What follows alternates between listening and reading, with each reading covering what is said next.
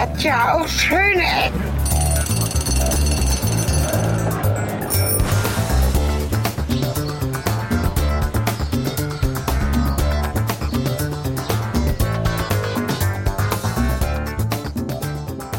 Herzlich, herzlich willkommen und zurück, zurück an einen Ort, an dem ich zum letzten Mal vor 25 Jahren war. Das ist also ein ganz besonderes ähm, Zurückkehren an einen Ort meiner Jugend. Hier sind Hier sind Sven, hallo. und Cornelis und wir sind ganz weit draußen, immer noch im Emsland.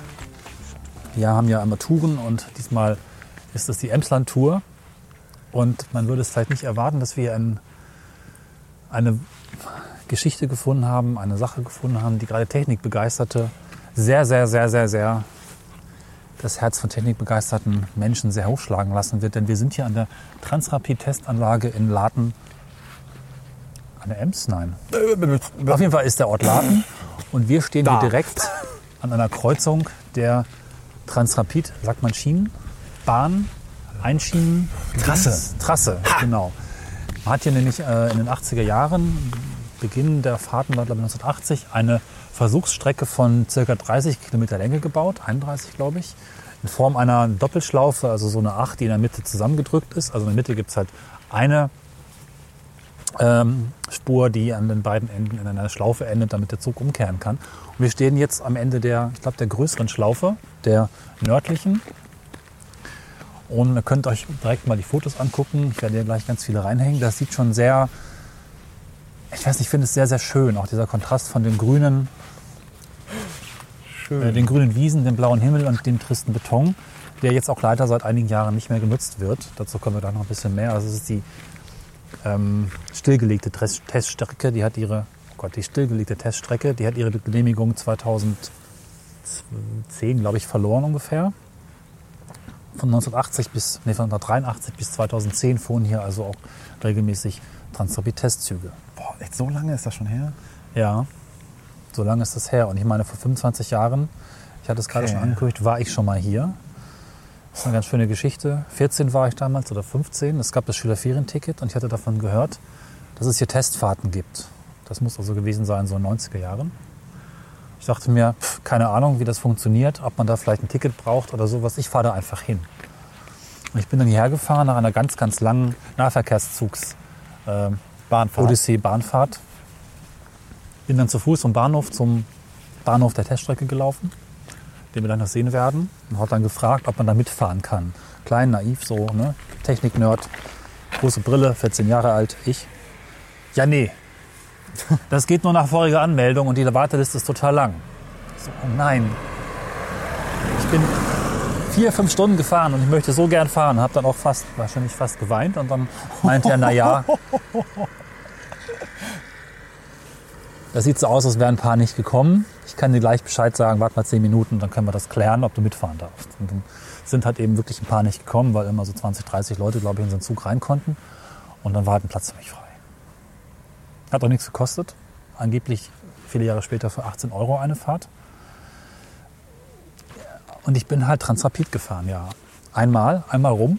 Das waren zehn Minuten. Ich glaube, wir sind 350 bis 400 km/h gefahren. Ich bin mir nicht ganz sicher.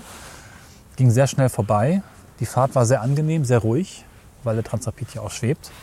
Da noch ein paar Worte zur Technik.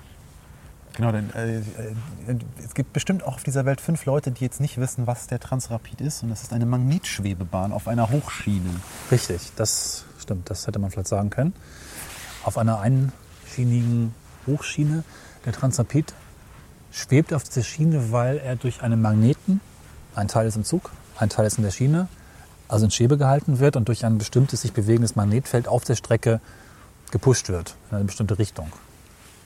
Das Gute bei dem Transrapid ist, wenn der Zug bremsen soll, dann macht man einfach die Magneten aus, dann steht er quasi. Also der rutscht dann noch so ein bisschen, aber Was setzt der dann auf, oder wie? ja, Ah, okay. Genau, setzt dann auf. Ich glaube, danach ist der Zug auch kaputt. Aber äh, Ach so, das ist eine Notbremsung. Das ist eine ganz harte ich dachte so, die reguläre Bremsung wäre so, dann geht der Zug halt in jedem Bahnhof kaputt. Ja, äh, vielleicht habe ich das nicht mehr genau im Kopf. Ich habe damals relativ viel von den Leuten hier gehört, aber das ist eben 25 Jahre her.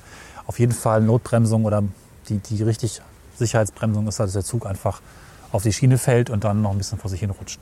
Da von beiden Seiten, man kann es vielleicht ein bisschen erahnen, die Schiene ist so ein bisschen in der Form eines T-Trägers, oben etwas breiter. Der Zug umklemmert die Schiene, er kann also nicht entgleisen. Er kann nur auf der Schiene weiter rutschen. Wobei es dann doch zu einem tragischen Unfall gekommen ist, 2006. Auch das vielleicht etwas später, wenn wir an der Stelle vorbeikommen. Wobei da andere Ursachen als das Entgleisen eine Rolle gespielt haben. Für mich ist das jetzt ein relativ interessanter Moment, weil es, ähm, das zog sich durch ein paar Folgen ja schon durch. Dieser, die erste Lebenshälfte ist Vorbeiblick. Ich will heute gar nicht so viel tiefgründig werden, aber der spannende Unterschied ist, vor 25 Jahren war das hier die Zukunft. Jetzt ist es die Vergangenheit. Vor 25 Jahren war überall zu lesen, ich habe als technikinteressierter junger Mensch viele Zeitschriften mir angeeignet, wo dann auch was drüber zu lesen war. Man war damals noch sehr begeistert von der Technik. Es war geplant, eine Strecke nach Berlin zu bauen, Hamburg-Berlin. Das war, glaube ich, damals gerade ein Gespräch. Später kam noch München auf. Gebaut hat man bisher nur in Shanghai eine Strecke. Flughafen Innenstadt auch gar nicht so lang. Viele weitere Vorhaben waren in der Projektierung, aber bis 2010 konnte man noch irgendwie was dazu lesen, dass es Interesse gab. Seitdem gibt es wenig äh, Neuigkeiten zu dem Thema. Man muss wohl annehmen, dass die Technologie tot ist. Die Firmen haben sich weitestgehend daraus zurückgezogen. Das war ein Konsortium aus Thyssen, Siemens und einer Baufirma Max Bögel. Bei Thyssen waren 2010 wohl noch 25 Menschen damit beschäftigt. Neue Infos gibt es nicht. Also ich denke, man kann annehmen, das ist weitestgehend durch. Die Technik ist zumindest erprobt und funktionsfähig. Das sieht man ja in China. Man könnte also noch Strecken bauen.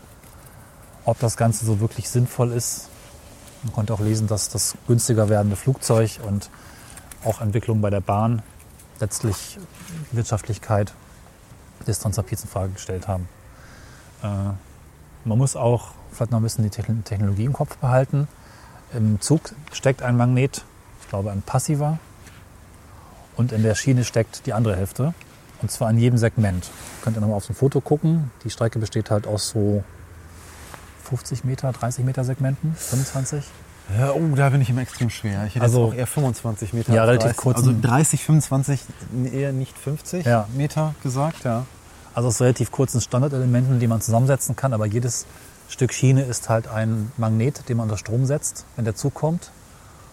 Und entsprechend natürlich auch die Strommenge an der jeweiligen Stelle braucht und wahrscheinlich Ja. dann auch oben durch diesen, also die Schiene ist ja relativ tief, also hat so eine Wanne unten drunter, Ja. durch die wahrscheinlich dann die entsprechenden Versorgungsleitungen durchlaufen, dass auch die jeweiligen Segmente dann auch mit der Menge an Strom, wir wissen ja, wer im Physikunterricht früher aufgepasst hat, Elektromagneten brauchen relativ viel Strom. Und das Ganze funktioniert ja dann wirklich wie, eine, wie ein Katapult, was immer Strom an, Strom aus, wenn der Zug drüber fährt, um ihn quasi anzuziehen und wegzustoßen. Ne? Genau. Und dadurch entsteht diese Beschleunigung und auch durch die reibungslose Transportfunktion ist natürlich auch die Fortbewegung quasi ungehindert. Ja. Eigentlich haben wir hier Antigravitation. Ich bin ja großer Fan von Antigravitation.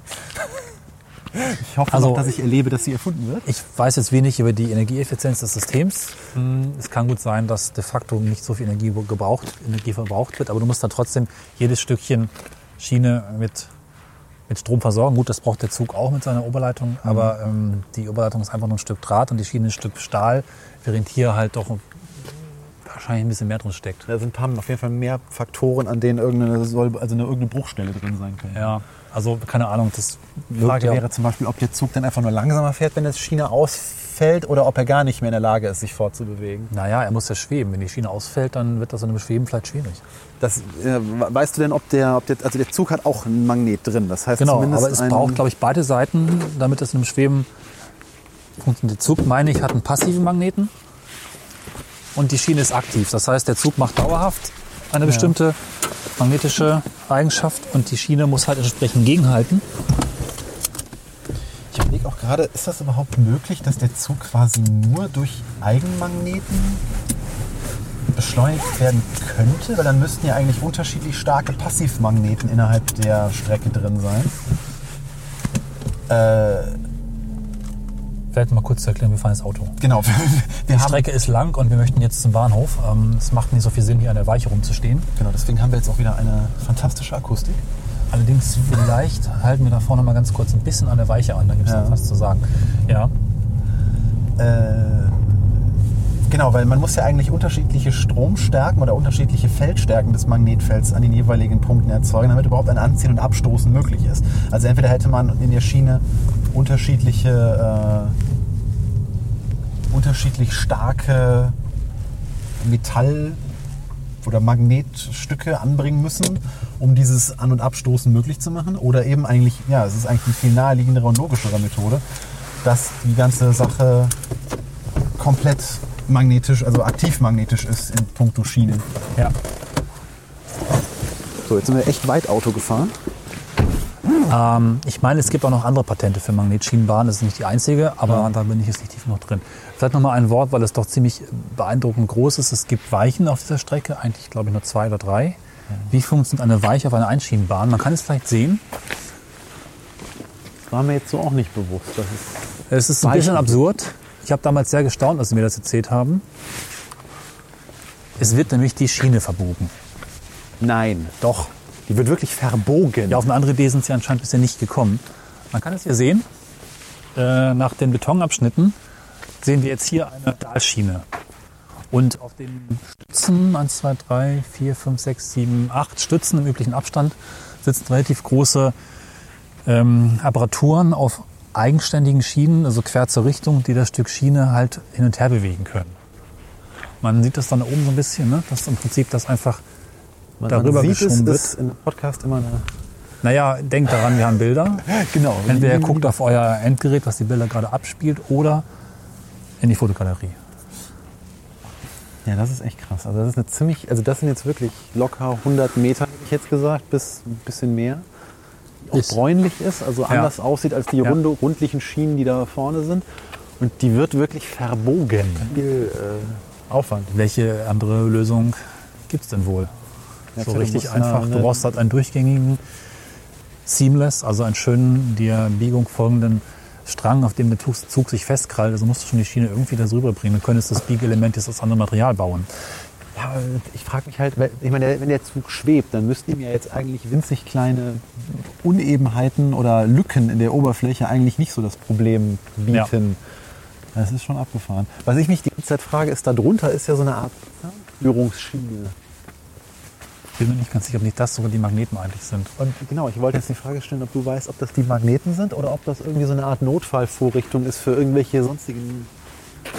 Wenn ich die Schemazeichnung richtig im Kopf habe, waren die Magneten auf jeden Fall an der Seite Ja. des Zuges, also schon durchaus, wo er um die Schiene rumgreift. Das heißt, das wäre ja schon die Stelle. Ich meine, die Magneten selber sind ja auch nur irgendwelche Stahldinger, also Ja. nicht irgendwas, was jetzt wahnsinnig. Die mit einer Spule dann entsprechend ist. magnetisiert oder entmagnetisiert werden. Ja, Das habe ich im Physikunterricht gelernt und das, es war hochinteressant, dass sich das alles dann in derselben Richtung dreht. Und dann zieht das an oder stößt ab. übrigens noch ein trauriges Detail: nächste Sicherheitsüberprüfung 2012. Das ist das Jahr der Stilllegung. Gut. Die hat dann niemand mehr gemacht. Gut.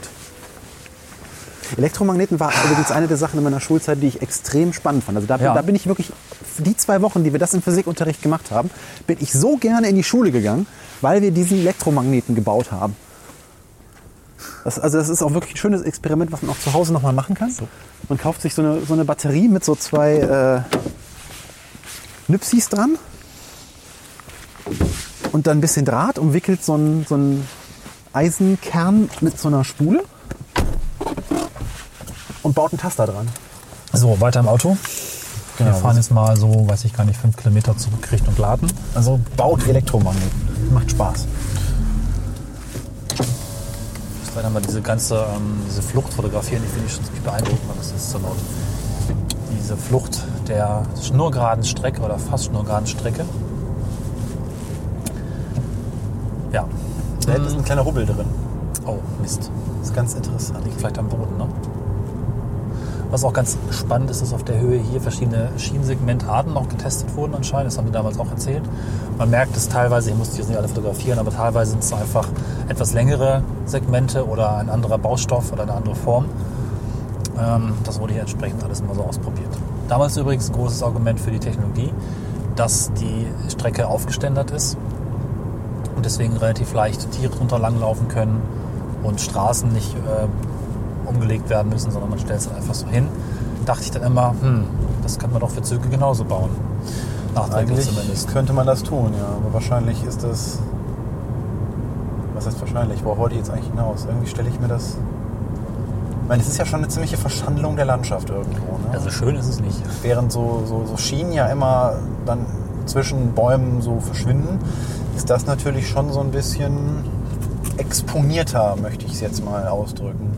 Das war, glaube ich, das andere Ding, was mich schon damals gewundert hat, dass man sagt, das ist irgendwie umweltfreundlicher und besser, aber schön sah es halt jetzt irgendwie auch wirklich nicht aus.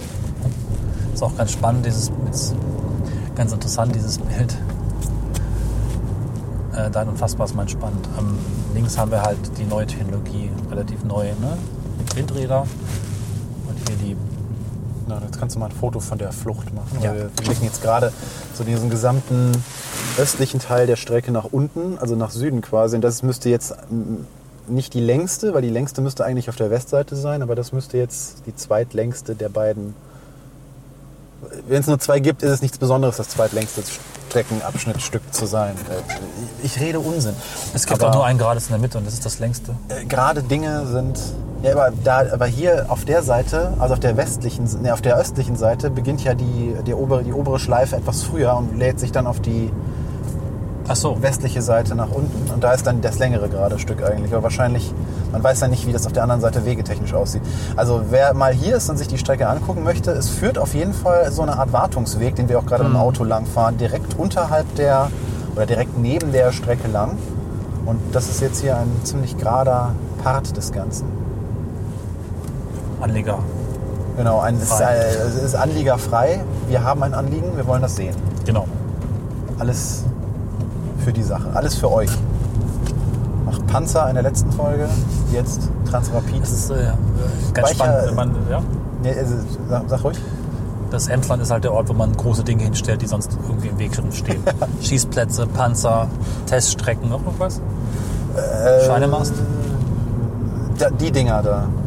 Mit Stimmt, den Dingern da hinten meine ich Windräder. Genau, die das ich ja eben schon kurz erwähnt hatte. Ja. ist ja eine ganz beliebte Region für Windräder und auch immer wieder eine große Diskussion, wie sie die Landschaften verschandelt. Äh, verschandeln. Ich, ich, ich mag die Dinger eigentlich, solange sie, ja, sie nicht überhand nehmen, aber Ich finde sie tatsächlich schön. es kommt, also ich kann halt verstehen, in der Lüneburger Heide äh, gibt es halt auch so Initiativen, neben der komischen Y-Trasse, die ja da nah dran gebaut werden soll, äh, gibt es auch da gerade die Sorge, dass da Windräder den Ausblick aus dem Gebiet Totengrund irgendwie ein bisschen verschandeln. Aber wir schweifen vom Transrapid ab. Wir waren nur gerade bei Militär und bei Transrapid. Ich muss ja sagen, dass ich als, äh, als Jugendlicher, in, also ne, wir waren gerade bei Technikbegeistertheit, mich haben irgendwie immer Schienengewehre sehr fasziniert. Auf Englisch heißen sie Railguns. Das habe ich noch nie gehört. Was das Das ist eine Technologie, äh, die momentan, glaube ich, nur auf, groß, auf großen Kriegsschiffen irgendwie zum, wenn überhaupt zum Einsatz kommt, die auch in der Experimentierphase besteht, wo eben mit im Grunde derselben Technik, wie diese, dieser Zug auf dieser Schiene hier beschleunigt wird, werden da eben Geschosse innerhalb eines, eines Rohres beschleunigt. Ach so. Und, Ach so. und der, der Vorteil des Ganzen ist, dass damit, ähm, also ohne dass sie einen Eigenantrieb besitzen, diese Geschosse auf nahezu Lichtgeschwindigkeit beschleunigt werden können. Lichtgeschwindigkeit. Nahezu, angeblich. Und dann. Zumindest beim sie- Austritt aus der Mündung. Was ist denn der Vorteil, wenn sie schneller fliegen? Sie fliegen weiter, ohne dass so. sie Eigenantrieb brauchen. Und ne, bei Ah, Kriegsführung okay. ist ja immer, willst du immer so passive wie mögliche Antriebe, um irgendwohin. Aber jetzt vermischt sich wahrscheinlich so ein bisschen. Also meine Faszination für diese Dinger kommt aus einem Spiel namens Metal Gear. das zum Zeitpunkt dieser Folge auch gerade seinen fünften Teil er, er, erlangt hat. Und äh, als Kind habe ich, oder als Jugendlicher habe ich äh, alles verschlungen, was irgendwie in dem jungen Internet zu dieser Technologie namens Schienengewehr eben zu finden war. Ich weiß auch gar nicht mehr, wie das Schiff hieß, der US-Marine, auf dem als zu Testzwecken so ein Ding installiert war. Also die Mündungsgeschwindigkeit ist halt wirklich sehr hoch. Ob das mit der Lichtgeschwindigkeit jetzt stimmt, weiß ich nicht mehr. Das kann auch meinem jugendlichen Faszinosum irgendwie entsprungen sein. Aber auf jeden Fall werden die Dinger damit sehr schnell und es sind halt passive Geschosse. Und die sind fürs Militär natürlich, je passiver du etwas durch die Gegend schießt, desto weniger taucht es auf irgendwelchen Ortungssystemen auf.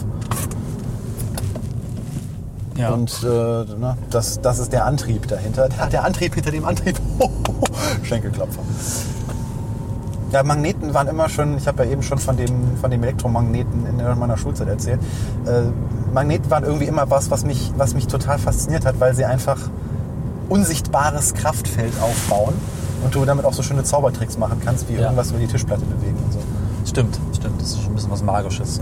Genau, also wirklich mal, äh, Magnetismus ist, finde ich, etwas, was, was Magisches irgendwie an sich hat und womit du auch wahrscheinlich im Mittelalter irgendwelche Leute hättest extrem ja, beeindrucken ja, können. ja. Da hat sich ja sogar eine ganze fehlgeleitete Heilkunde, ich glaube gerade in, in, in England, so um die, um die Jahrhundertwende war das, glaube ich, ne? Mesmerismus gebildet. Wo die, Ar- die, gerade die, die, die Gentlemans ähm, der, der Ansicht unterlagen, man könnte durch Magnetismus alle möglichen körperlichen Leiden heilen, nachdem man das mit den Säften irgendwie aufgegeben hat. Weil man dann eben der Meinung, wenn man genug Magnetfelder auf den, Magnetfelder auf den Körper einwirken lässt, dann wird man schon irgendwie heile, weil man muss ja irgendwas machen. Also ich muss ja kurz noch eine Geschichte einwerfen. Ich werde jetzt nicht sagen, wer, aber jemand schenkte mir zum Einzug meiner ersten Wohnung eine Flasche Saft. dachte ich, okay, cool, Saft, ja. hm. Dann fand ich heraus, dass unten in dieser Flasche Saft ein Magnet angebracht war, Aha. der irgendetwas Besonderes bewirken sollte. Es gab dazu auch dann eine Kopie, was äh, da alles Besonderes passiert. Und nach zögerlichem Fragen bekam ich dann raus, dass dieser Saft, diese Flasche 80 Mark gekostet hat. Okay. Ja, Kann man sie wenigstens wiederverwenden? weiß ich nicht. Ich habe sie, glaube ich, weggeworfen. Nach einer hitzigen Diskussion, ob man sich auf sowas einlassen darf. Äh, ja. Hast du sie getrunken? Nee, ich weiß, keine Ahnung. Weiß Was, ich war das denn für Saft? Es war irgend so was, Gesundheitsflüssigkeit, Saft. Okay. Isotonisch, magnetisch, bla. Isotonisch Stopp, wir müssen es da halten. Ja. Denn der Zug hat das damals auch getan, 2006, an dieser Stelle. Vermute ich mal. Deswegen gibt es hier, mal kurz mal aussteigen noch einmal. Das ist die düstere Seite dieser Geschichte Teststrecke. Es gibt nämlich leider Tote zu beklagen. 23 Tote und 10 Verletzte. Ja, ich, äh, ich habe das irgendwann mal gelesen, dann verdrängt und als du das eben erwähntest, rief es sich wieder bei mir ins Gedächtnis, dass es ja hier tatsächlich einen schlimmen Unfall gab. Ja, Wie ist denn das passiert? Genau. Ähm, ich habe das Datum jetzt nicht im Kopf. 2006 war es auf jeden Fall. Muss, glaube ich, im Sommer gewesen sein, weil ich war gerade in Spanien und hörte das im Radio, dass der Transrapid verunglückt ist auf der Teststrecke hier in Laten und der Ems. Ja, müsste an der Ems sein. Da ist der Zug, ein Testzug mit ca. 30 Personen, Besuchern, auf einen Werkstattwagen geprallt, der nicht von der Strecke geräumt wurde. Oh. Warum ist das passiert? Also diese Inspektion der Strecke mit dem Werkstattwagen ist wohl jeden Morgen um 7, 8 Uhr, 9 Uhr passiert. Und danach fährt der Wagen halt zurück in die Werkstatt, wozu er über eine Weiche muss und entsprechend dann Bescheid sagen muss, Leitstelle, ich möchte jetzt ganz gern in das Abstellgleis fahren und bitte gebt mir den Abstellgleisweg frei. Und äh, die Fahrer des Werkstattwagens bekamen keine Antwort und warteten dann einfach. Und der Zug fuhr wenig später los. Der Leitstand hatte vergessen, dass noch ein Werkstattwagen auf der Strecke war. Und der Zug ist dann mit 160 km/h, zum Glück nur 160, weil sonst, also die erste Fahrt des Tages ist immer mit 170 km/h, las ich vorhin. Später irgendwie 300 irgendwas zu der Zeit. Und diese Fahrt endete halt in diesem Werkstattwagen mit Aufprallgeschwindigkeit 160 km/h. Was schon Viel ist. verdammt viel ist, wenn Genau. man mal so Bilder kennt von irgendwelchen Crash-Tests, bei denen nur mit 30 oder 50 km/h gefahren wird. Und das ist dann nur ein Automobil, was ein bis zwei Tonnen wiegt, während dieser Zug wahrscheinlich um einiges mehr auf die Waage gebracht haben wird. und in Leichtbauweise gebaut war. Also nicht sonderlich ähm, stabil gebaut war und wahrscheinlich einfach überhaupt gar nicht für solche Crashs ausgelegt war, weil man ja dachte, der Zug kann jederzeit problemlos anhalten und er fährt schon nirgendwo gegen. Ja, Äh, um das vielleicht kurz zusammenzufassen, was da schiefgegangen ist. Also es gab wohl ein relativ altertümliches Sicherungssystem, also nicht so, dass ein Computer gewusst hätte, was wo auf der Strecke ist, sondern das mussten halt Menschen im Blick behalten. Wundert, sich, äh, wundert man eigentlich nicht darüber, weil ne, wenn, wenn man schon eine voll, voll aktive Strecke hat, Ja. dass da nicht auch irgendwelche Sensoren drin sind, die einem genau sagen kann, da kackt gerade Vogel XY auf die Strecke. Vermutlich war der Gedanke, Oh. wir haben nur einen Zug und einen Werkstattwagen und das kriegen wir schon noch so irgendwie hin. Und es ist ja auch 25 Jahre gut gegangen. Wobei ich das eigentlich als 20 Jahre. Also ich hätte, ich hätte jetzt gedacht, dass man später, wenn man halt sowas wirklich bauen will, dass das dann auch Teil einer Teststrecke ist, dass man so ein System dann auch testet.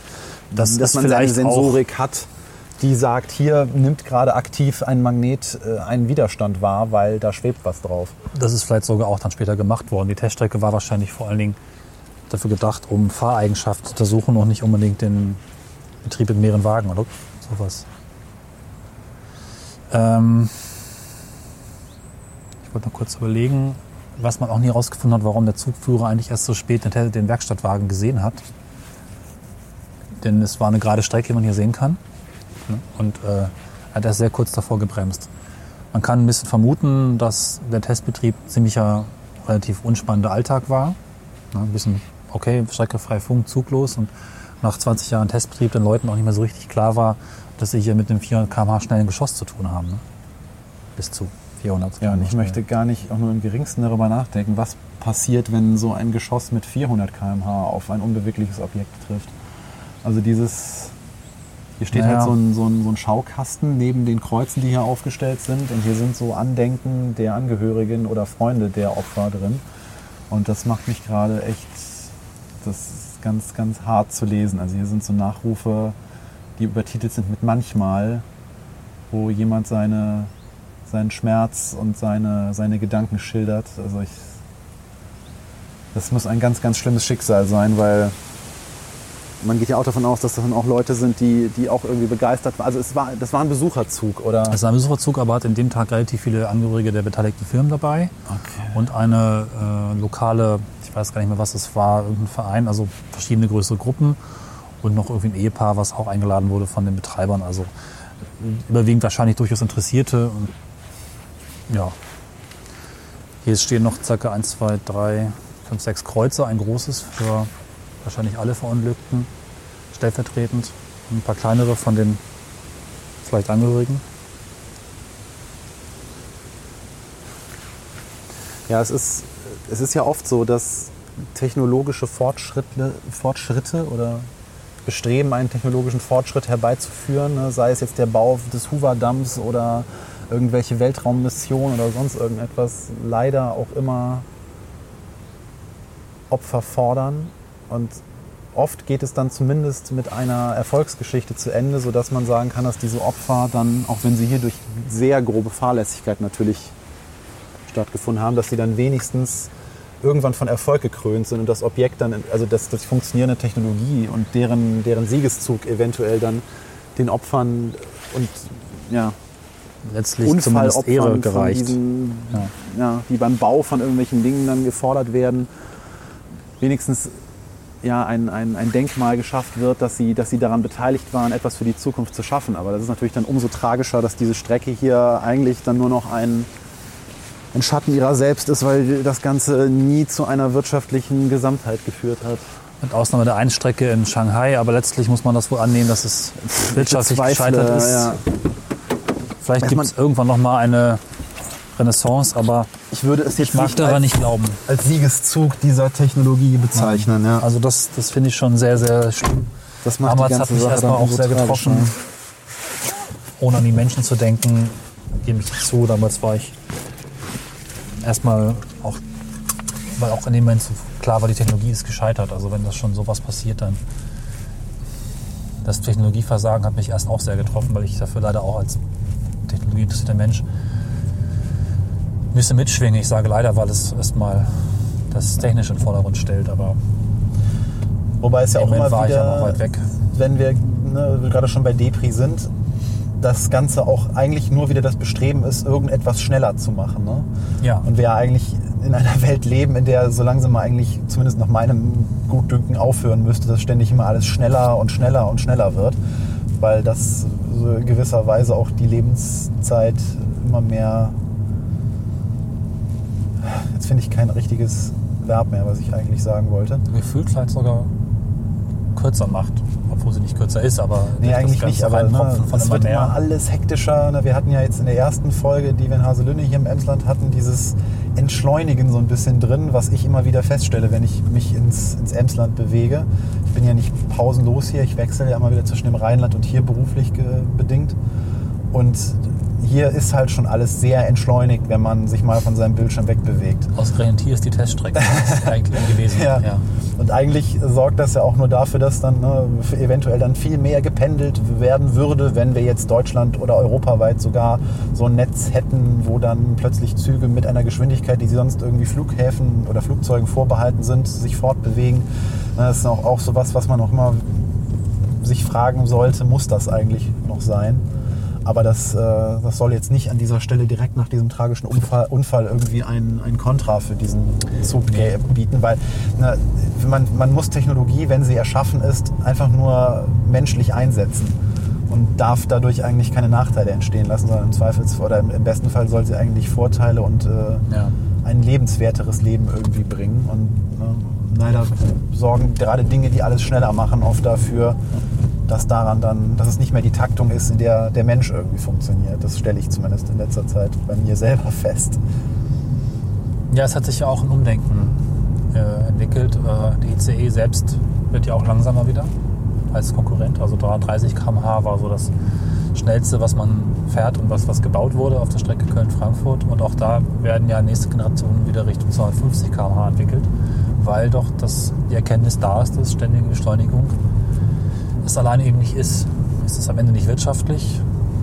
Wir werden es vielleicht wissen, dass mit der Zunahme der Geschwindigkeit in der Regel auch der Energiebedarf äh, überproportional steigt.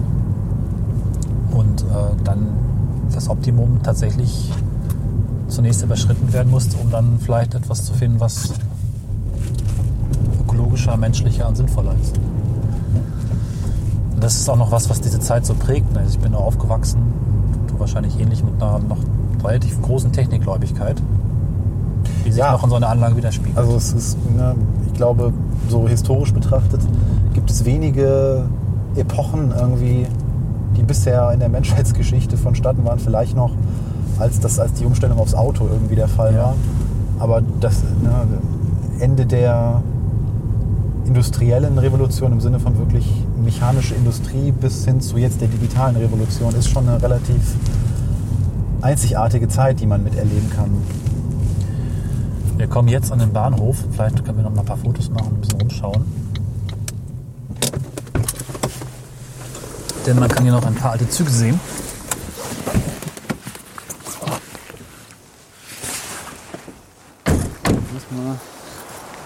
Ja, hier kann man alte Züge sehen. Und auch Teile von alten Zügen. Und Wartungsständen von alten Zügen. Genau, und verschiedene andere Werkzeuge. Können wir einmal kurz hier rumgehen? Da sieht man, also es wurden, glaube ich, vier, fünf oder sechs Testzüge gebaut. Hochnummeriert komischerweise bis acht, aber nicht alle waren tatsächlich hier im Einsatz. Also vielleicht waren die auch dann woanders ausgestellt oder für andere Nutzungszwecke gedacht. Wie viele gab es äh, Bis Transrapid 08 wurde gezählt. Ah. Aber der erste, der hier vor war, Transrapid 06 oder 04. Also laut Liste sind es, glaube ich, vier oder fünf Züge, die hier im Einsatz waren.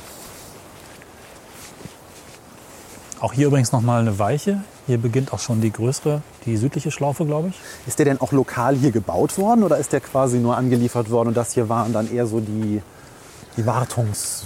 Äh, gelesen habe ich tatsächlich Transrapidwerk Kassel. Ah, okay. Gut, die muss dann auch ja irgendwie hierhin transportiert werden. Auf dem LKW wahrscheinlich. Ja. Ne? Oder auf dem Zug vielleicht Oder auf dem Zug. Was irgendwie so ein Man kann übrigens ganz gut sehen bei dem Zug, der da so vor sich hin rottet, wie der die Schiene so umgreifen sollte. Hm. Und was ich auch sehr faszinierend finde, das Design der Transrapids war ja schon ziemlich cool.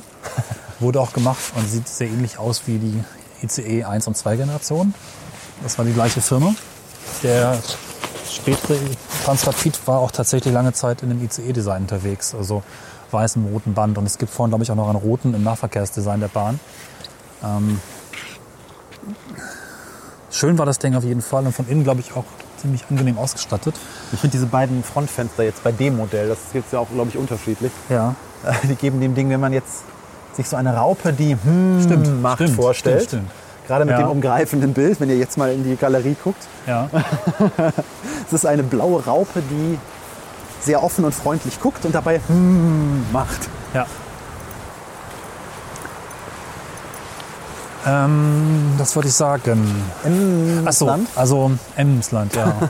ich hatte die, die Fahrt dann tatsächlich als sehr, sehr, sehr angenehm empfunden. Also das war schon sehr, sehr komfortabel gebaut worden. Fast schon langweilig, weil da stand halt irgendwo eine Geschwindigkeitsanzeige. Man fuhr einmal im Kreis. Es war still und schön. Landschaft flog vorbei, Landschaft war nicht interessant, Leute also ohne Reihe. Hat das Ding denn irgendwelche Geräusche von sich gegeben? Oder ähm, war der ähm, Fahrtwind, der entstand irgendwie lauter? Ich glaube, es war sehr, sehr, sehr ruhig. Weil eigentlich dürfte ja keinerlei, ja, hier kann man keinerlei mechanische bisschen was von dem Zug sehen. Keinerlei mechanischer Antrieb irgendwie dafür gesorgt Ja. haben, dass So, da irgendwelche Geräuschentwicklung stattgefunden hat. Nee, ne? ich glaube, der war sehr Man müsste still. vielleicht so ein, so ein Stromsurren gehört haben oder irgendein Klicken von an- und ausgehenden Elektromagneten, aber So. Da kann man die ganzen Magnete sehen. Wobei die, ich muss sagen, doch relativ aktiv aussehen. Hier zumindest bei dem Ja. Modell, weiß ich nicht. Aber wie wurden die denn? Die müssen ja dann irgendwie geladen worden sein, ne? Oder gibt es da eine Induktion von der Schiene in den Zug? Ich meine, Macht bei Magnet ja eigentlich total Sinn, aber Ja, das müsste man vielleicht nochmal nachlesen. Das kann ich jetzt gar nicht so genau beantworten. Vielleicht wurde es auch damals nicht so klar erklärt. ja, also wer, wer eine elektrische Zahnbürste zu Hause hat, weiß, was Induktionsladung ist. Ja. Oder eine Apple Watch. Nämlich eigentlich oder eine Apple Watch, richtig? Aber elektrische Zahnbürsten habe ich mir sagen lassen, sind verbreiteter als Apple Watches. Ach, Aber da fällt einem auf, dass da überhaupt keine Kontakte metallische dran sind. Also das ist dann alt Laden über Magnet. ja. Kann gut sein, dass es so gebaut war. Also sagen wir mal so, wenn ich mit Laien wissen würde ich behaupten, das liegt nahe. Vielleicht war es dann sogar möglich, dass der Zug tatsächlich auch schweben konnte, ohne dass die Schiene unter Strom war. Vielleicht habe ich es auch genau falsch rum im Kopf. Ja, weil ich stelle mir halt vor, dass, also du musst ja sonst den Zug eigentlich laden, weil du hast ja im Gegensatz zu, einer, zu einem landgebundenen Zug, nenne ich es jetzt einfach mal, oder einem konventionellen Zug, wo du halt eine Oberleitung Ja, ja. hast und dann auch da so, eine, so einen gefederten Kontaktpunkt halt die ganze Zeit dran reiben hast, hast du das ja eigentlich hier nicht. Das heißt, du musst ja eigentlich irgendwie dafür fail-safe sorgen, dass der, dass der Zug in nennenswerter Länge mit Strom versorgt ist. Und dann macht ja eigentlich so eine Spuleninduktion Sinn, aber Allerdings, der Zug, wenn man sich den so anguckt, hat der nicht viel Platz für Akkus. Ne? Der ist relativ kompakt, relativ klein eigentlich Ja. und äh, sitzt relativ direkt auf der Schiene. Also ich habe es jetzt versäumt, nochmal nachzulesen. Wir reichen das gerne nach. schreibt uns Kommentare. Ja, also in meinem Kopf ist, dass der Zug relativ passiv ist. Ja. Wobei es halt auch verschiedene Systeme gab es wahrscheinlich dann letztlich nicht. Also, das ist noch ein bisschen trauriges Bild hier. Die, Ja, was auch interessant ist, da oben, wenn wir jetzt mal hier auf die Schiene blicken, da oben ist jetzt tatsächlich eine Lücke drin. Ne? Also das ist jetzt eine andere Schienenform als die, die wir da hinten gesehen haben, wo wir eben ausgestiegen sind. bisschen ja. Die sind jetzt hier unten so, pfeil, äh, so keilförmig und nicht so wannenförmig und haben unten drunter so ein, so ein Rohrleitungsähnliches Ding, wo wahrscheinlich dann die Stromversorgung durchläuft. Aber die haben immer noch diese, diese, diese Zahnradriemen da oben drin, die eben entweder die Magneten sind oder irgendein redundantes System. Ja, kann man fest an Hand kurbeln den Zug, falls, wenn er stecken bleibt. Liebe Fahrgäste, wir haben ein Problem. Die Magneten sind ausgefallen und Sie greifen jetzt bitte rechts in der Vertiefung an der Wand in dieses kleine Kurbelrädchen, was Sie da finden, und schrauben mal ordentlich. Dann sind wir in circa einer Stunde zurück in der Station. Da können Sie aussteigen und kriegen einen Kaffee. Das dürfte ja auch der ältere Teil gewesen sein. Die haben das, glaube ich, auch in zwei Segmenten gebaut, die Strecke, weil das hier alles ein bisschen vom Zustand etwas rostiger und älter aussieht. Hier hängt noch traurig so ein Schalter. Ja, lustig finde ich da oben. Da, also außen führen ja diese rangeklippten Stromleitungen ja jetzt hier lang. Also ich, in, ich behaupte jetzt einfach mal, dass das Strom ist. Und die sind so in jedem Segment einmal gedreht. Ja, Oh, und hier hängt ein Strom runter. Ja, gut. Okay. Hm, naja. das äh, Zahlen. hat bestimmt einen technischen Grund. Ja, guck, da oben. Also die Leitungen sind so immer übereinander, untereinander. Ja. Führen aus jedem dieser Betonpfeiler, die hier ein bisschen massiver sind, beziehungsweise nicht, nicht, äh, nicht äh, keilförmig, sondern eben gerade. Und dann sind die so in jedem Segment einmal gedreht. Das ist irgendwie interessant. Ich bin mir auch nicht ganz sicher. Ich meine, wenn die segmentweise unter Strom gesetzt werden, oder zumindest in irgendeiner Form fortlaufen, dann muss ich ja irgendwie auch Segment, Segment für Segment einzeln ansprechen. Ja. Also das ist mir jetzt im Detail alles nicht so ganz klar. Wenn der schnell genug ist, müsste es eigentlich reichen, jedes Segment, also, oder jeden Pfeiler wahrscheinlich nicht, sondern jedes einzelne Segment einmal erst anziehen, dann abstoßen oder vielleicht reicht auch abstoßen. Hm? Ja, das ist uns auch noch schön nach vorne das Logo. Transrapid International. Ich meine, es ist ja auch so, wenn du na, einmal ein Objekt, was keinerlei Reibung zum Boden hast, man kennt das so vom Eisstockschießen oder Ja. sowas, na, einmal in, in Bewegung hast, dann äh, hat das Ding ja durch seine kinetische Energie, die es mitbringt, auch einen relativ guten Schub nach vorne. Und wenn es nicht durch Reibung abgebaut wird, dann ist das wahrscheinlich auch relativ, was das Ding an Energie irgendwie braucht. Ja, hier ist der Eingang. Vorsicht, Ehemaligen Quetschgefahr. Besucher, Kann man da hoch? wahrscheinlich nicht, aber der ehemalige Besuchereingang. Äh, nee, das ist nur der Ausgang. Es dreht sich in die falsche Richtung. Stimmt. Transrapid Versuchsanlage äh, Emsland. Auf der weltweit größten Versuchsstrecke zur Erprobung von Magnetschnellbahnen. Klammer auf, die einzige, Ja, oder? das ist So wie, ja, wir sind der erfolgreichste Schöne Ecken-Podcast der Welt. Ja. A84 ging es übrigens los. Drei Generationen TR6, 7 und 8. Und das jetzige Schwebefahrzeug TR08. Das jetzige Schwebefahrzeug. Schwebefahrzeug Ja. klingt geil, oder? Ja, ja. Das ist so wie Flugscheibe. Da ist übrigens auch noch angedeutet die Erklärung, wie es funktioniert, aber man kann es nicht mehr wirklich sehen. Das war vorher diesem Schild. Ah, Guck mal, Hermann Kemper Straße, Erfinder der elektromagnetischen Schwebebahn. Wie der schön. elektromagnetische Schwebebahn. Lebte bis Ich meine, der ist- 1977. Achso, bis 1977. Hat also nicht mehr viel davon erlebt. Im Guten wie im Schlechten. So, hier ist ein älterer Testwagen. Ist das international da oben einfach nur ausgeblichen oder haben sie das irgendwann aus Scham abgemacht? Weil Interessant. Warte mal. Schild, was wir Ja. hier haben, ist das international. Also es sieht, es sieht nicht ausgeblichen, sondern Nee, nee. tatsächlich entfernt aus. So, Nein. hier steht jetzt mal direkt an der Straße der, was ist das für einer? Der TR07. Hat als Maximalgeschwindigkeit 450 km/h geschafft.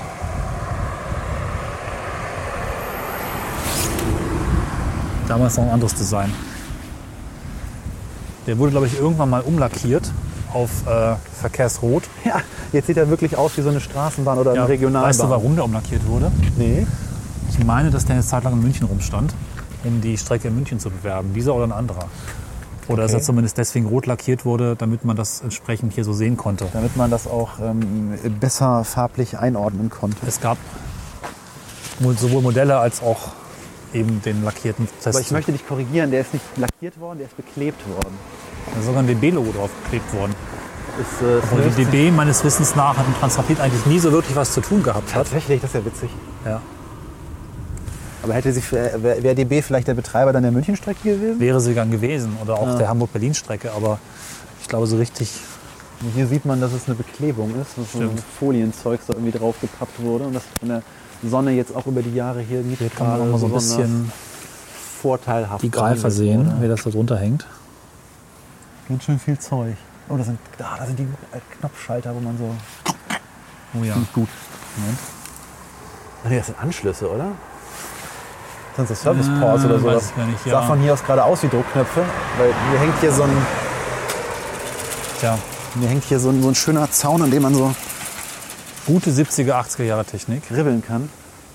Tja, Im Detail ist das Design noch verschieden. Den wir vorhin gesehen haben, der sah tatsächlich von der Seite noch mehr aus dem ICE. Diese hat die Fenster ein bisschen anders. So einen Einzug können wir dann noch sehen. Das heißt, alle Züge, die hier gefahren sind, sind wohl auch hier geblieben.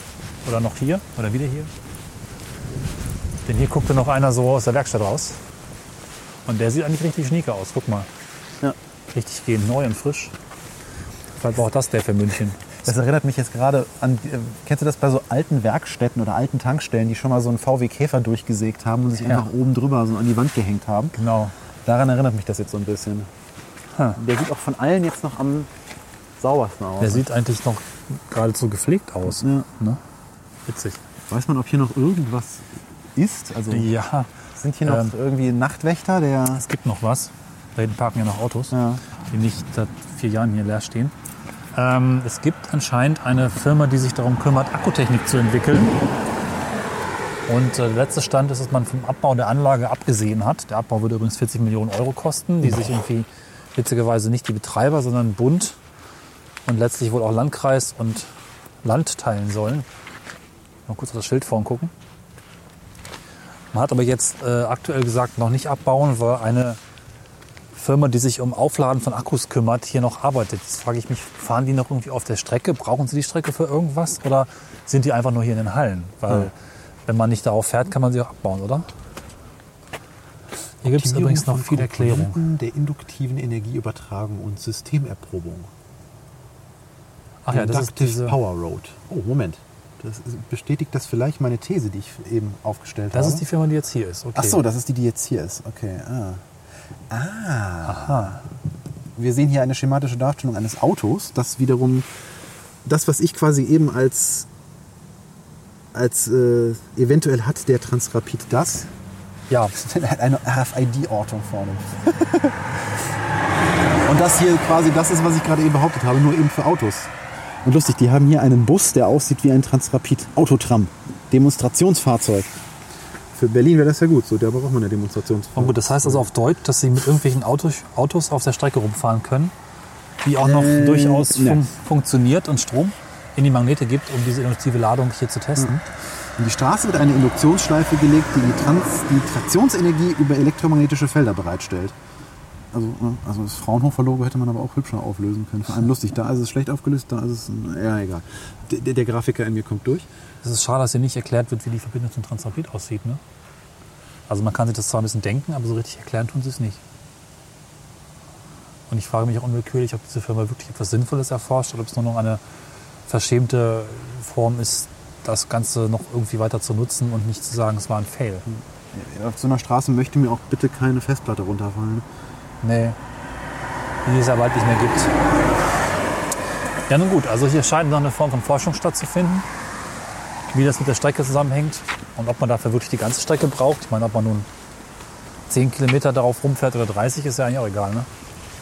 Ja, vor allem, ich möchte, also, ich, ich finde die Vorstellung lustig, dass wir da oben ein Auto drauf Ja. aber ich glaube, das passt nicht.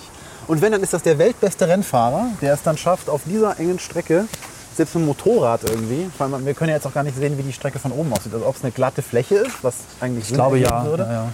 Oder ob es irgendwas anderes ist. Also aus, aus Aber, witterungstechnischen Gründen würde ich sie gerade machen, wobei aus witterungstechnischen Gründen würde ich sie halbrund machen, damit es gut ablaufen kann. Da muss man höllisch aufpassen, wenn man darauf rumfährt, dass man nicht runterfällt. Ja. Wa- Warum erwarte ich das genau in diesem Moment jetzt hier so Das wäre einfach toll. nach rechts lang fährt? Und natürlich genau in mein Auto stürzt, weil das ist mein Leben.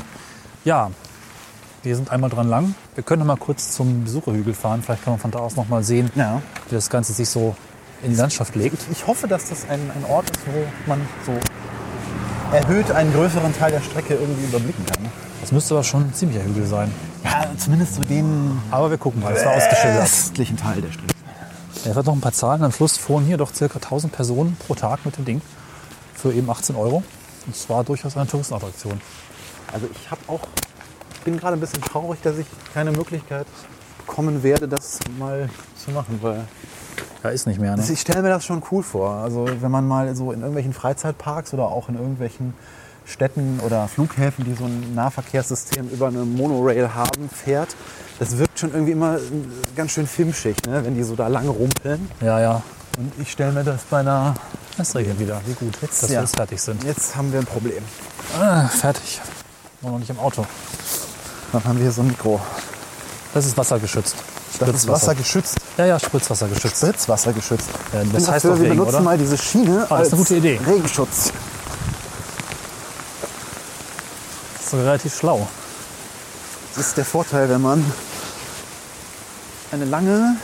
Also die Breite her könnte aber ganz gut passen für ein Auto, ne?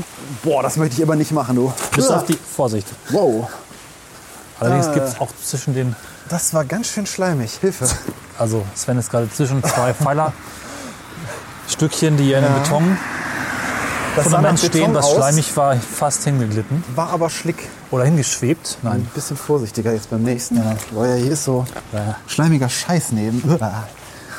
So, das war es aber, glaube ich, auch schon wieder Regenschauer. Wenn man drauf rumfährt, die Segmente sind ja nicht direkt bündig. Ne? Da ist dann Ja. doch ein ganz gutes Loch zwischen. Musst du schnell fahren. Ja, es rumpelt halt ein bisschen. Ne? Ach, ja, Aber ähm, wenn mir jetzt jemand sagen würde, hier, da ist der hier beliebiger Rennfahrername einsetzen, der fährt dich einmal über die Transrapidstrecke rum, der kann das auch, dann würde ich sagen, nee, lass warum muss es ein Rennfahrer sein? Er muss nicht schnell fahren. Ja, aber dann dauert es ja irgendwie den ganzen Ja, Tag. 30 Kilometer. Wie viel? 30. Nur. Ja, Einmal lang fährt es waren nur 10 Minuten, Das ist ja die langweilig. Fahrt. Ja, genau, ich fand die Fahrt. Und Dann wenn man diese 18 Euro gelöst hat, dann fuhr der auch nur einmal rum. Weiß ich nicht, als ich gefahren bin, fuhr er einmal rum und kostet nichts. Vielleicht gibt es für 18 Euro ja mehr, aber ich glaube nicht. Aber das macht doch nur dann, wenn er wenn er auf 500 km/h dann. Ja, 10 Minuten.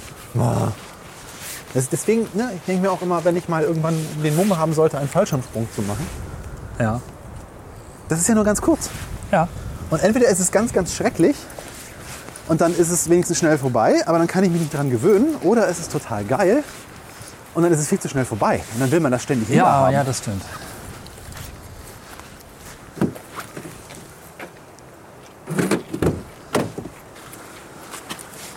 Boah, jetzt bin ich aber in die Schlacke hier getreten. So, und wieder ins Auto. schönen Gruß an die Kollegen, die Studio-Podcasts machen. Ja. Erstickt an euren Headsets. Nein, bitte nicht an Die. Sofa-Podcaster. Genau, die Sofa-Podcaster. Abgrenzung von den Matsch-Podcastern wie heute. Wir sind die Matsch-Podcaster. Erst Panzer, jetzt Matsch. Ja. Da soll noch mal einer sagen, wir begeben uns nicht in Gefahr. So. Transrapid Besucherhügel. Wir biegen rechts ab. Ich habe vorhin schon gelobt, diese wunderschönen deutschen zusammengesetzten Worte. Und nur aus Freundlichkeit ne, macht man zwischen Transrapid und Besucherhügel noch einen Bindestrich, oder? Nee, den macht man, weil Transrapid eine Eigenname Ach ist. so. Das macht man auch bei englischen Begriffen. Na Also wenn das jetzt, also im deutschen Visitorzentrum oder sowas, falls es wirklich irgendwo einen Ort gibt, der, der derartig absurde Wortzusammenziehungen hat, dann trennt man das im Deutschen ab mit einem Bindestrich. Es gibt ansonsten relativ viele, äh, jetzt habe ich vergessen, wie die heißen. Diese Wortzusammensetzungen, also Donau-Dampfschifffahrtsgesellschaftskapitänskajüte. Genau. Da schreibt man keinen einzigen Bindestrich zwischen. Außer vielleicht bei Donau, weil Donau wieder ein Eigenname ist. Aber Dampfschifffahrtskapitän ist ein, ein Wort. So, da vorne ist nochmal ein weißer Abschnitt auf dem Schild. Ich hoffe, hoffe dass auch, da dass jetzt der auch irgendwie. Besucherzentrum steht, weil sonst ist langsam bedenklich. Nee, ist doch nicht. Da ist. Hä? Hm. Weil so gefühlt von der Entfernung her müssten wir jetzt eigentlich diese Schleife schon fast hinter uns gehabt haben. Papenburg. Steht da was? Wenn das jetzt auf der Rückseite dieses Schildes steht, schreie ich. Ne, es ist doch okay. Noch sind wir vor der Schlaufe. Ja, steht nicht. Gut. Da stand nur zeitweise Straßensperrung, da ist ja schon wieder Truppenübungsplatz.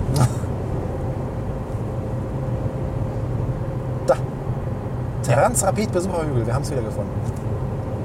Die nächste rechts. Ja, und es Oh, ist guck mal. Was? Hier ist ein alter Autohof, da steht ein altes Stretchlimo. Ui, ui, ui. Die werden das auch alt. Die werden also auch alt. Ja. Übrigens hier wieder Biomais, also Biogasmais. Wer mal im Emsland wandern geht und sich denkt, er kann sich vom Wegesrand einen schönen Maiskolben mitnehmen und den abends auf dem Lagerfeuer grillen, lasst es sein. Nicht so die beste Idee. Schmeckt absolut scheiße. Und nimmt so ein bisschen die Wanderstimmung weg. Bin gespannt, wo hier ein Hügel sein soll. Bin gespannt, wo hier das nächste Schild ist. Ein Kilometer soll es sein. Von der Straße. Da ist ein Transrapid. Da ist ein Schild. Besucherhügel abgerissen. Aber immerhin ist da wieder die Trasse. Also ist da vorne direkt nach der ersten Überquerung. Und er ist sinnvollerweise direkt zwischen den beiden. Kurz nach der Weiche. Also doch ein bisschen weiter nördlich von dem Punkt, wo wir angefangen haben. Ja, stimmt. Doch ein bisschen. Ja. Äh, da vorne die Gut, Einfahrt. hätte man das gewusst, hätte man da natürlich auch anfangen können. so viel zur Planung. Das ist hier. Naja, dann hören wir halt da auf. Was soll's. Er ist gesperrt, aber ist mir jetzt auch egal. Da gehen wir jetzt hin. Äh, was ist denn hier? Hier ist irgendwie Land unter. So siehst Bauerncafé. Fahren wir da rein. Da ist eine gesperrte Treppe, die wir jetzt trotzdem hochgehen. Das soll. äh, der- Das ist der Transrapid-Besuch. Das war, weil da war mal ein Schild. Ne? Es ist auch die gleiche grüne Farbe, wie die Anlage überall hat. Corporate Design, aber schon abgebaut. Ja, Hilfe. So, vorumliegende Automobile. Vielleicht möchte ich das Licht anlassen. Wenn wir heute schon bei Panzern waren, können wir auch problemlos da über diese olle Schranke rüber. Moment, ein Foto von der Treppe. Ah! Ach so, sag das, doch was. mal. das ist irgendwie hübsch. Hübsch traurig hier. So, Hübsch und traurig. nachdem wir schon ein verlassenes Dorf hatten, haben wir jetzt eine verlassene Transrapid-Strecke. Also irgendwie ist dieses Emsland. Und einen verlassenen Transrapid-Hügel. Schön, dass es hier noch so eine Holzüberkonstruktion gibt, als wäre es der Weg zu einem Biergarten oder so. Warum soll man jetzt nicht hier hoch? Was soll der Quatsch? Weiß ich nicht. Soll das irgendwie den interessierten Besucher davon abhalten, da oben eine Enttäuschung zu haben, weil er irgendwie stundenlang da wartet und kein Transrapid vorbeifährt? Oder Ja, vor allem, weil alles schon zugewachsen ist, was ist das denn? oder? Das ist doch kein Transrapid-Besucherhügel. Das kannst du mir doch nicht erzählen. Ja, doch klar. Oder? Das war hier vielleicht mal alles Und hier sollst du sitzen und den Transrapid angucken. Nur, dass es halt zugewachsen ist seitdem. Okay. Das ist irgendwie traurig. Wachsen Bäume so schnell? Naja, vier, fünf Jahre sind es ja schon, ne? Was gibt's denn hier noch? man dann da drüben? Naja, die andere Strecke, da ist noch so eine Wartehütte. Für die, was, für die Trainspotter. Ich weiß nicht, ob es die wirklich gab, aber so vom Alter her kommt das hier schon hin. Da steht ein Leuchtturmpinöppel. Mann, das ist schon alles ein bisschen hart. Da fließt noch so ein Entwässerungsgraben mit rötlicher Substanz, Transrapid-Abwasser. Also ja. Rosthaltiges Wasser. Oder einfach nur Aber- schmutziges Wasser. Sag mal, ist dieser Hügel extra aufgeschüttet eigentlich? Ja, ne? Hier ist ja sonst nichts. Dafür sind aber die Bäume hier schon ein bisschen zu alt, finde ich. Ja, weil das, irgendwie ist der so gerade hier hingeschüttet. Wobei, wenn er natürlich in den 80ern aufgeschüttet wurde, wäre ja, das. Ach ja, hier ist die nächste. Die Gegentrasse. Also dann hätte sie vielleicht. Oh, guck mal. Penis. Ah, Endlich mal. Endlich. Nein. tja. Und Fotzelek steht da. Ja, hier das trifft sich also die. Jugend zum, was da steht. Ja, hier trifft Und sich die Jugend offensichtlich. Ich meine, wenn die Bäume jetzt drei Meter weniger weit hoch wären, dann könnten wir jetzt noch die Strecke erahnen. Ja. Ja, ich glaube, hier Das können wir auch der verenden. deprimierende richtige Abschluss für die Geschichte des Transrapids irgendwie. Ja. Genau, eine Wartebank, wo nie wieder ein Transrapid vorbeikommen wird. Eine Wartebank für eine Technik, die so vermutlich nie ein dieser Iteration. Siegeszug sein wird, im wahrsten Sinne des Wortes. Ich glaube schon, dass Magnete und Transport in irgendeiner Weise eine Bedeutung haben werden. Da ist noch Luft für Innovationen, für berührungsloses sich Du bewegen. meinst, dazwischen ist noch Luft für Innovation? Ja, zwischen Boden und Fahrzeug. Ob das nun so aufwendige Betonstelzenkonstruktionen mit Verbiegeschienen sind ja. oder ob wir irgendwelche anderen Fortbewegungsmittel, die aus irgendwelchen, ich habe letztens noch gelesen, Patent von Straßen aus Plastik zu bauen. Das ist eine holländische Geschichte aus Recyclingplastik, in die man wiederum auch Dinge einbauen kann, Steuerungssysteme und vielleicht auch Induktionen, wer weiß. Okay. Vermutlich bleibt es am Ende vielleicht dann doch eher beim Indiv- Individualverkehr auf Rollen, meinem Zugverkehr auf Schienen und Rädern. Also ich bin mir nicht sicher. Vielleicht lässt sich auch irgendwann noch mal was einfallen, was man auf bestehende Zugtrassen gut einbauen kann. Das wäre vielleicht noch mal ein Vektor, wo man dann einfach, äh, wo es gar nicht darum geht, schneller zu fahren, sondern einfach energieeffizienter zu fahren oder zu schweben. Auftrag für euch Hörer, denkt euch doch mal was aus. Äh, wenn ihr damit reich und berühmt werdet, gebt uns mal ein bisschen was ab, Genau. indem ihr bei PayPal oder Flatter entsprechend drauf ja. drückt und spendet. Wer noch mehr zur Technologie weiß oder auch mal mitgefahren ist, wäre mal spannend, Hörer. Wer von euch ist auch damals mit Transrapid gefahren? Meldet euch. Und kann uns was zur Induktionstechnik sagen, ob da wirklich der Strom so übertragen wird. Genau, was jetzt eigentlich der Zug aktiv, die Schiene aktiv, beides aktiv. Irgendwie wird es gewesen sein. Ja, wir verabschieden uns aus der kleinen Berghütte des Besucherhügels. Erinnere mich doch jetzt nicht daran. Ich habe so schön hier gerade rausgeguckt. Ja, im Naturschutzgebiet Transrapid. Hm. Guten Morgen, gute Nacht. Auch Bis bessere. Zeiten. Auf bessere Zeiten. Tschüss. Tschüss.